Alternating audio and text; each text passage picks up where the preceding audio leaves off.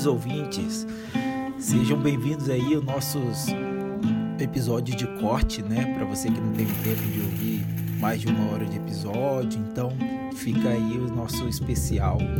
Então sejam bem-vindos ao nosso Fatiados na Taverna. É, a gente separou para vocês aí os highlights, né? Para você curtir um pouquinho e ver se aumenta esse hype aí para enfrentar o episódio maior, né? Então esperamos que vocês se divirtam com os nossos episódios de corte e agora começa. Boa noite, boa noite, boa noite. E hoje pode ser uma noite de seis meses. O que, que vocês acham? Passa seis meses numa noite.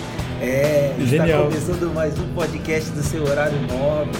Aquele podcast que vai trazer para você análises bem profunda. Está no ar o Jantando na Taverna.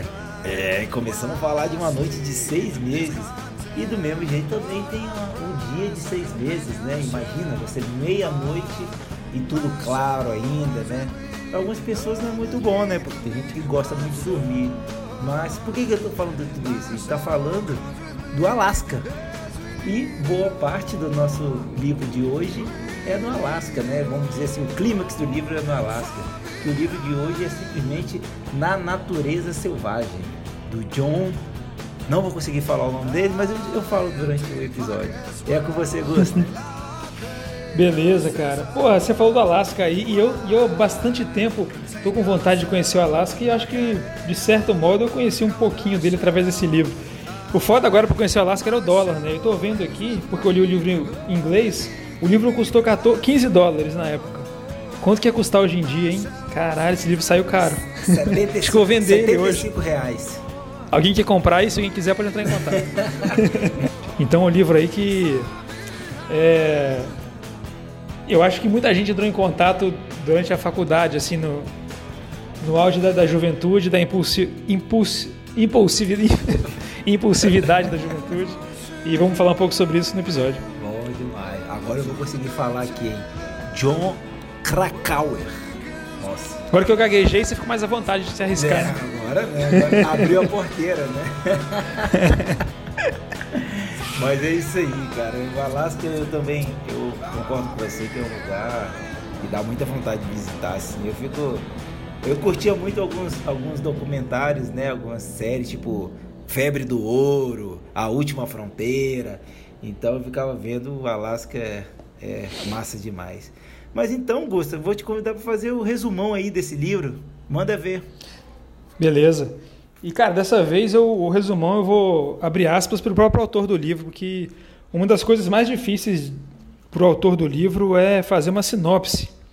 Na verdade, a gente nunca sabe se foi o autor ou se foi a editora, mas eu achei uma sinopse muito boa.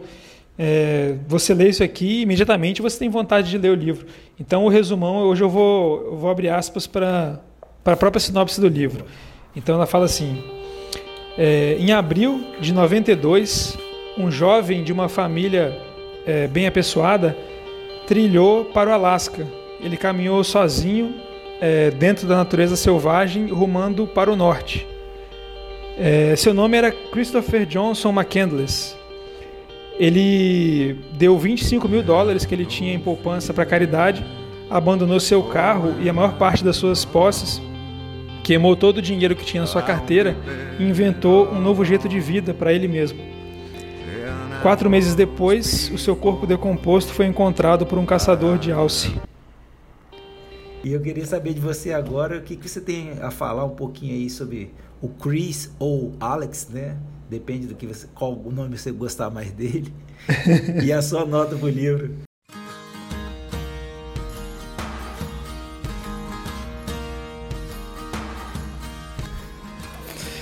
Cara, eu, eu ao, ao longo do episódio eu vou escolher chamar ele de, de Chris. E eu acho que na análise filosófica você vai ficar mais claro o motivo. E a, ge- a gente sempre aqui faz uma análise dos personagens, né? A gente estava conversando antes do episódio que para esse livro vai ficar difícil, porque o livro ele, ele é a história de um personagem. Então ele é, o- ele é o centro do livro. Então não faz muito sentido escolher o melhor personagem, né? A nossa fala depois sobre o livro vai ser a fala sobre o personagem. Então vamos deixar isso mais para depois para não dar spoiler do episódio, né? Boa. Eu achei que, como esse livro não é ficcional e, e o autor é um jornalista, ele só queria se até aos fatos. Isso é um ponto positivo. Sim. Mas o problema é que tinha pouquíssimos fatos sobre ele. Então, para preencher o livro e, e para ele falar sobre o tema, na verdade, que é esse, esse escapismo para o mundo selvagem, ele acabou contando outras histórias paralelas que, para mim, que estava com a expectativa de conhecer mais desse personagem, acabou sendo uma, uma queda de expectativa. Assim. É por isso que minha experiência com a leitura não foi muito boa. Eu gostei muito das, das cenas que narravam a, a jornada dele e entrevistas com quem conviveu com ele, porque é o que eu queria mesmo entender mais. Só que isso é uma parte, acaba sendo uma parte relativamente pequena do livro. Eu imaginava que era o livro inteiro. Então, eu acabei dando uma nota ali de 3,5 para esse livro. Alguns pontos positivos que eu vou falar não é nem do autor do livro, né? Eu gostei muito das. Não, na verdade é dele sim, porque ele teve a curadoria para fazer isso. Eu gostei muito das citações que ele pegou dos livros que o Chris carregava com ele, né? Massa. E que ele falava como livros de referência. Então, as citações que o autor trouxe para. Na introdução de cada capítulo tem uma citação de um desses livros. E eu achei que enriqueceu muito, achei muito uma boa tirada, uma boa sacada dele boa. fazer isso. É, cara. É... E é isso, cara. Agora a bola tá com você. O que, que você achou desse livro? Como é que foi sua experiência? E a nota aí para você simbolizar essa experiência toda. É. É, cara, eu tipo, o, eu vou dizer uma coisa aqui, e isso vai refletir na minha análise filosófica. Eu fiquei muito incomodado com o Chris, entendeu? Eu, eu não gostei dele, eu não gostei de, das ações dele, tipo assim, pelas ações tu, narradas de tudo que ele fez, porque o cara fez um trabalho jornalístico incrível, né? O autor do livro. Uhum. Fantástico. O cara foi buscar pessoas, tipo, na no interior, tipo assim, pessoas que são nômades o cara encontrou, né? Foi inacreditável o trabalho dele. É. Então, achei o Chris relativamente hipócrita, vamos dizer. Então, é o que eu tenho para falar no momento de dar spoilers. Enquanto a nota do livro, cara, é, eu fiquei pensando, tipo, é, é um livro grande para a quantidade de informação que o cara tinha, né? Uhum, é uhum. como se disse, tipo, ele tinha pouca informação, ele fez um, um, livro de 130 páginas e um monte de coisa que não tinha muita conexão, né? E, tipo, o livro parece mais um documentário, né, do que um próprio livro. E é, e é uma das raras é, raros momentos assim que o filme é melhor que o livro. E, e poxa, assim, particularmente quando um filme é melhor que o livro, eu já falo, putz, o, o roteirista é melhor que o escritor, né? Não que o cara escreva mal, mas acho que não ficou tão legal, não. Eu tinha pensado em dar quatro, mas quando eu lembrei que quatro foi o A Menina que Roubava Livros, que é um livro muito melhor, eu vou. É, eu também acho. Eu vou com você e minha nota também é, é 3,5 para esse, esse livro. Acho que não, não tem como dar mais que isso, não, saca? É um livro interessante, mas não é um livrão, vamos dizer assim, né? E a gente, tipo assim, acima de quatro já começa a ficar livros muito bons, né? Então, não, acho que ele não uhum. se encaixa aí. E o que acontece muito é que o quando você abdica de sensações, né, de, de luxos e de até de, de relações, você consegue buscar muito o eu, né?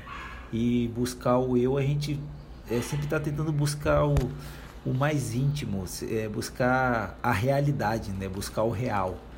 É, sair um pouco do do que é vontade e trazer o que é real de verdade. E o que quando a gente está fazendo isso, a gente está simplesmente filosofando. E é com isso que eu puxo agora o análises filosóficas.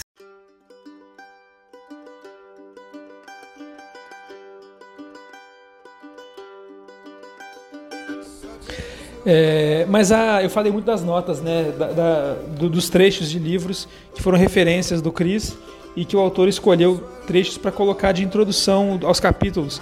E eu acabei selecionando duas que, que eu acho que me marcaram mais, e aí eu usei elas para para meio que organizar é, a minha interpretação sobre o livro. Então a primeira delas é o do Tolstói, que ele trouxe uma, uma, um, trecho muito interessante que ele fala o, é, o, o Cris ele colocou o Tolstói como uma das referências. Ele, ele escrevia na madeira, né, deixava marcas ali na, naquela Kombi em que ele foi encontrado. Então Tolstói era uma das referências dele. Ele carregava livros do Tolstói junto com ele, junto com outros livros também. Ele carregava vários livros. E a citação do Tolstói é a seguinte: ele escreveu é, eu quero movimento, não um curso de existência calmo. Eu quero emoção e perigo e chance de me sacrificar pelo meu amor. Eu sinto em mim uma superabundância de energia que não encontra saída em nossa vida tranquila. Esse foi o trecho que ele usou para introduzir um dos primeiros capítulos. E eu acho que, que ele fala, ilustra um dos aspectos mais centrais do livro, né? que, que é a fuga dessa realidade cotidiana, que, que muitas vezes é maçante, desgastante. É, eu acredito que isso é algo que todo mundo pode se relacionar em alguma medida. Nosso dia a dia, né, a gente sempre tem essa são, são formas de escapismo, né, de uma, de, um, de uma forma ou de outra. Então, seja vendo filmes, lendo livros, usando drogas, fazendo viagens para locais, né, que podem ser mais ou menos selvagens, né? Então tem essa esse, esse, essa graduação de escapismo que cada pessoa procura. É, mas isso está tá presente né, no nosso dia a dia. Mesmo você falou uma vez aqui do, do, do sextor, né? O, o sextor é um grande escapismo né, do nosso cotidiano de segunda a sexta. Verdade. E, e, então eu acho que tem essa graduação. Eu acho que de um, de um extremo você tem pessoas que tem medo de mosquito, não consegue se imaginar passando um dia sem ar-condicionado, sem internet. Né? Então ela está num grau, mas mesmo esse grau a pessoa vai buscar filmes, séries, que também acredito que sejam drogas, né? o álcool mesmo, que são formas de escapismo também, medicações. É, e eu acho que o nosso cérebro ele não evoluiu para a vida entre quatro paredes, de fato, né, cara? Então, é, por mais que essa graduação exista, ela está presente em todo mundo de alguma forma. A gente criou uma sociedade estruturada de forma meio que, entre aspas, assim, é, antinatural em relação ao ambiente que a gente é, evoluiu para se, adap se adaptou, né? Evoluiu para se adaptar e, para e, é, se desenvolver. Então é, isso acaba criando essas angústias que são típicas da, da vida moderna. E tipo assim, eu é, eu sempre tive assim uma, uma, conexão muito grande assim com, com natureza, com é, sair, fazer trilha. Eu, quando eu li esse livro, eu tive uma conexão muito forte com, com o Chris. Eu acho que muita gente que eu falei que, que entrou em contato com esse filme na época da faculdade, assim, costuma ser o, o caso. E eu acho que é uma época que a gente está mais é, com uma cabeça mais idealista para algumas coisas, talvez seja a palavra, é, e acaba sendo mais porosa para esse tipo de pensamento. É, mas eu assim, eu sempre procuro fazer viagem buscando contato com a natureza. Assim, nunca me interessei em ir para a Europa, por exemplo, visitar o museu, ruína de civilização antiga, é, projetos arquitetônicos. Tem gente que viaja para conhecer a culinária, talvez você seja uma dessas pessoas. Eu. Mas eu não, não me interesso assim tanto por essas coisas. Eu, uma vez eu conversei com, acho que foi até com a, com a Jo, que conforme os anos vão se passando, a natureza vai reduzindo, ah. que a sociedade vai crescendo e as cidades vão aumentando. Então não tenho pressa para conhecer a cidade, sempre vai estar tá lá. Ah, é a natureza que a gente tem que ter pressa para conhecer. Isso é uma verdade. e, e é onde eu me sinto bem mesmo, mais, mais completo, assim, mais é, eu me sinto melhor do que num, num, local em que foi construído pela, por mais que tenha essa importância né, histórica da, da, nossa sociedade, é uma questão interna mesmo que a gente não controla. É, então, é, isso me fez né, identificar com esse filme, como eu falei. Eu, eu era bem mais jovem, tinha uns 18, eu lembrando aqui agora. E isso que eu acho que quando o tempo vai passando, a gente começa a ver outros aspectos desse personagem né, que a gente acompanha. E foi o contato que eu tive agora com esse livro, que eu li sobre ele, já tem... Eu, eu, eu vi esse filme talvez há 15 anos atrás, mais ou menos, e agora com outra cabeça eu, eu vi outras camadas nesse personagem que você já falou um pouco, eu acho que a gente teve uma experiência parecida na forma de entender é, esse personagem que eu acho que com o passar do tempo a gente vai entendendo que a vida é mais do que as nossas idealizações que a gente imaginava serem tão urgentes quando a gente era mais jovem. E é isso aí, Diegão. Boa. É. Agora com você, o que, que, você, que, que você trouxe pra gente? O que, que você tirou de leitura? Boa. Não, essa cena final é muito legal mesmo, né, cara? Eu acho que foi de uma sensibilidade muito grande do, do jornalista. Claro, pode ter sido somente do, é, ele levou para ter mais alguma coisa para a história, mas vamos ficar com a parte que ele foi sensível aos pais do Chris, né? Porque pelo porque uma coisa que eu percebi interessante é que o autor do livro ele se apegou ao Chris, cara. E tipo foi. Tem, tem isso também reparei, né? Tanto que que ele cita lá que muitos moradores do Alasca critica, criticaram muito o Chris e ele sempre dá um jeito de defender o Chris, né? É. Então eu acho que essa, Interessante. essa questão de levar os pais dele lá, eu acho que ele estava envolvido mesmo com a história e tipo assim, deixa eu levar lá para eles se despedirem do, do, filho, assim, né? De alguma uhum. forma, ver como que foi os últimos momentos dele. E é interessante, né, que, eu, que no final ele até fala que o, o pai, né, disse, nossa, esse lugar é muito lindo, ele deve ter sido muito feliz aqui. É. É, então ele tem, ele tem esse apego, assim. É engraçado que o autor parece que está falando, sei lá, de um sobrinho, né? De um, de um amigo próximo, assim, que é, achei, uhum. achei bem interessante, assim. É, eu vou começar, Augusto, para complementar o que você falou, eu botei uma, uma coisa aqui de asterisco, né? Para ver se eu falaria ou não, mas com o que você, falou, acho que dá para complementar. Aqui tem uma, uma parte, um momento interessante do livro, que o Chris ele tem uma epifania e ele pensa: poxa, tá na hora de eu voltar para casa, tá na hora de eu pensar no, nos meus pais, quem sabe perdoá-los, tá na hora uhum. de eu uhum. voltar a viver em sociedade. Eu acho que eu já estou pronto. E aí é o momento que ele tenta atravessar o rio e o rio está muito alto, ele volta para o ônibus, né? Isso. Então, então esse momento que você está falando dele chegar e, e ter uma empatia, realmente o momento chegou. Mas, é. mas o que acontece é que todas as atitudes dele, ele pagou por elas. Que foi que ele não conseguiu voltar mais, ele não tinha como pedir ajuda, não tinha uma rota de fuga, por, por todas as atitudes que ele tomou anteriormente. Mas eu vou começar a ter uma, uma afeição por ele, assim, foi, porra, esse cara é legal. Mas, no entanto, ao longo do, li do livro, eu percebi que ele era o famoso rebelde sem causa. Hum. Então, porque o cara se dizia anticapitalista, né? Mas a sua vida foi se desenvolveu inteiramente pela riqueza dos pais. Então, tipo assim, ele fez o que fez, conheceu o que conheceu, teve acesso às, às coisas que ele teve, porque ele sempre foi rico, né? E tem até a parte do livro que que ele é comparado com o próprio Tolstói, né? E o, o Tolstói era rico, era de família aristocrata, né? Tipo, os fi, o, ele foi casado com a Sofia, que era filha de um médico da, é, da nobreza. Tipo, todos dos 13 filhos de, de Tolstói, oito sobreviveram, todos eles tinham, tinham títulos de nobreza, né? Então tem essa comparação. Então, tipo assim, é aquele negócio, né? Já fala, o pessoal fala de empreendedorismo. Fácil é você tornar 100 mil reais em um milhão. Difícil é você pegar zero e tornar em um milhão, né?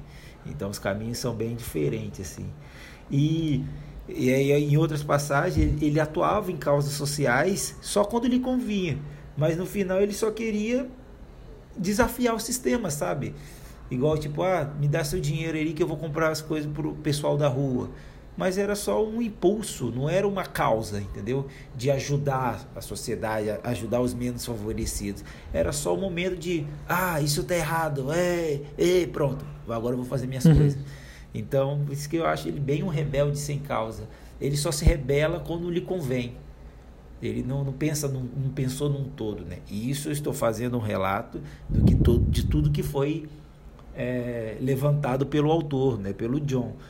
Então, porque ele entrevistou várias pessoas próximas a ele, então ele ficou sabendo muita coisa do, da vida do Chris. E o que eu achei bem notável que o Chris era realmente um gênio cara é um autodidata, por tudo que ele fez, né? Igual quando ele faz o software, o pai dele lá, que o pai dele falou, como que funciona? Ele, não, você não precisa saber como que eu fiz, só precisa saber que isso funciona. Uhum. E, e, ele fez isso numas férias, velho. Simplesmente o pai dele era engenheiro da NASA. Engenheiro da NASA. Tinha uma firma que prestava serviço para a NASA. Aí ele vai lá numas férias e faz um software que a NASA usa. então, mas ao mesmo tempo, o que eu vi, o que eu vi é que isso levou o Chris a uma arrogância muito extrema, como você já disse, né?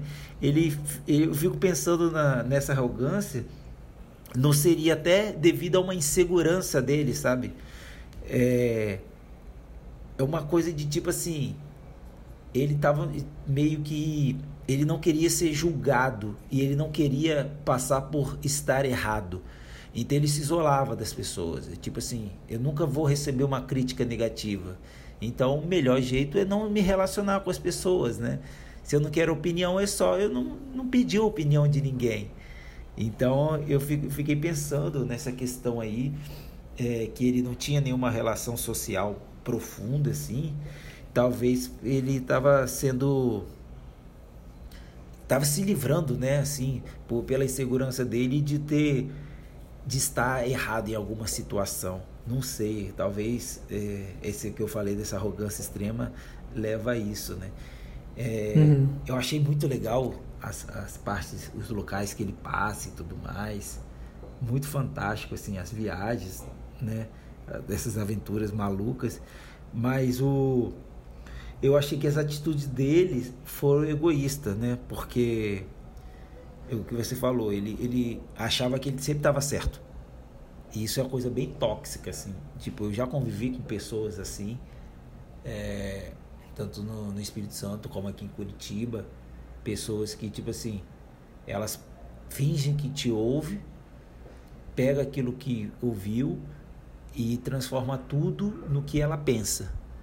E, uhum. e depois o que ela pensa é o certo. E não importa mais nada no mundo, né? Então é um, é um tipo de narcisismo, né? Uma arrogância, assim, que, cara, isso só traz coisas ruins, tanto para a pessoa que está fazendo, quanto para as pessoas em volta também, né? Essa, esse tipo de pessoa se torna uma pessoa tóxica. E aí fica perguntando, claro, o Chris conquistou muitas pessoas ao longo dessa trajetória, mas até que ponto, né, é, essa relação seria boa se essas pessoas convivessem mais tempo com ele. Porque, tipo, ele fazia o que queria. E, não, pô, pessoas mais velhas, que conhecem as coisas, ele simplesmente ignorava, cara. E, não, eu não acho isso, não. E vida que segue. E eu te, queria te fazer a pergunta, cara. O, falando de Alasca, o, você já presenciou alguma avalanche? Não. Eu já presenciei um alerta de tsunami. Sério? Mas avalanche não. Caraca, que louco. Como que foi isso? Cara, na verdade foram dois. um deles, cara, lembra aquele aquele acidente de Fukushima, claro, né? Você lembra? Sim. Lá no Japão. Eu estava na Costa Rica na época. Meu Deus. E aí chegou um alerta de tsunami lá. E ninguém, é, eu não lembro como é que eu fiquei sabendo, acho que foi pela internet, mas era impressionante como é que o pessoal de lá não estava sabendo. O pessoal estava na praia brincando, como se nada tivesse acontecendo. Caramba. Mas por sorte não chegou nada, foi só um alerta. E o outro foi quando estava no Havaí. é uma história até meio longa, engraçada. Tentar resumir, que eu estava com um amigo meu lá, a gente estava numa das ilhas lá, a gente estava viajando de ilha para ilha. E a gente estava numa, num, num alberguezinho que era na praia, era literalmente na areia da praia. Tava dormindo assim, e aí de repente eu ouvi um barulho, acordei metade do olho só, aquela escuro. E aí esse, esse amigo meu tava na janela assim, abriu a cortina e voltou para dormir. Achei aquele estranho, beleza, voltei para dormir também. Passou um tempinho, a camareira começou a bater na porta. alerta de tsunami, todo mundo evacuar. E mandou a gente subir num, numa montanha que tinha lá para ficar seguro. Que doideira. E a gente pegou o carro, subiu a montanha, tinha um monte de gente lá em cima, né, esperando chegar o tsunami, que aí ia dar para ver tudo lá de cima. Acabou que foi só alerta falso também. Mas aí eu conversei com o cara, pô, cara, o que, que foi aquilo? Eu acordei e você abriu a janela, o que estava acontecendo? Era de manhã cedinho, quase madrugada. Aí ele falou, a gente era muito mais novo, é. né? I idiota. Ele falou que o pai dele ligou do Brasil para ele e falou que tinha alerta de tsunami chegando no, no Havaí. Ele simplesmente abriu a janela e falou: Não, pai, tem nada aqui não. e voltou para dormir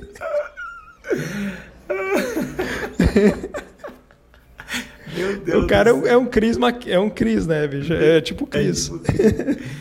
É a questão do, do avalanche, cara. Imagina você tá no Alasca, assim, no lugar ermo, e dizem que a, a força do avalanche é tão grande que parece uma grande explosão. Ah, agora eu entendi onde você quer chegar. É, é como se estivesse num lugar e incontrolável. tivesse caindo uma bomba. E com essa explosão de avalanche que eu chamo a pergunta bomba.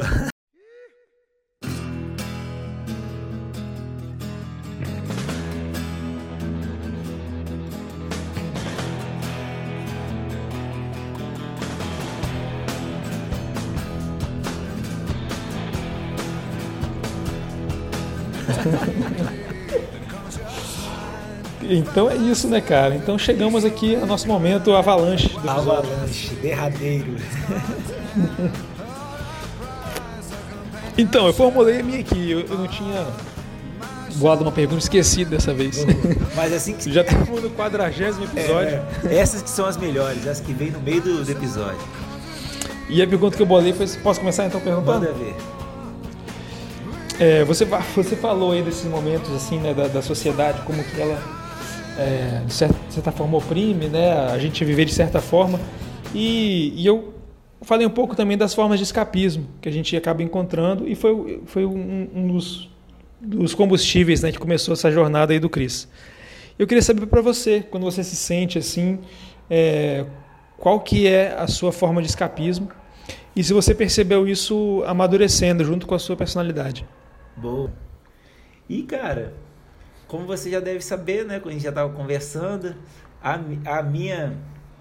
Como a gente estava falando do filme e tudo mais, e teve uma frase do filme que está no livro, né? Obviamente, que me chocou muito e eu levei para minha vida depois que eu vi esse filme. Eu não vi esse filme tão novo quanto você, já estava velho.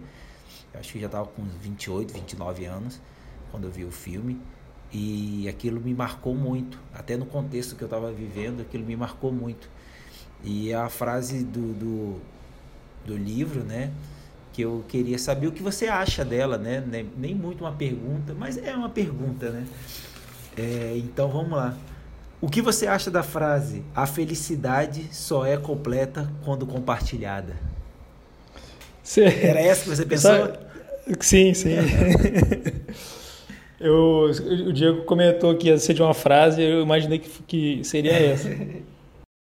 Então é isso aí, pessoal. Esse foi mais um Fatiados na Taverna, nosso episódio de cortes, só com o supra-sumo do episódio lançado na semana anterior. E se você se interessou, ficou curioso para saber mais do episódio, você tem o um episódio completo na nossa linha lá no agregador de podcasts, que você pode escutar onde você quiser, no Anchor, no Spotify e em tantos outros aí disponíveis. E ficamos por aqui então até semana que vem com o episódio completo. Um abraço para todo mundo, valeu!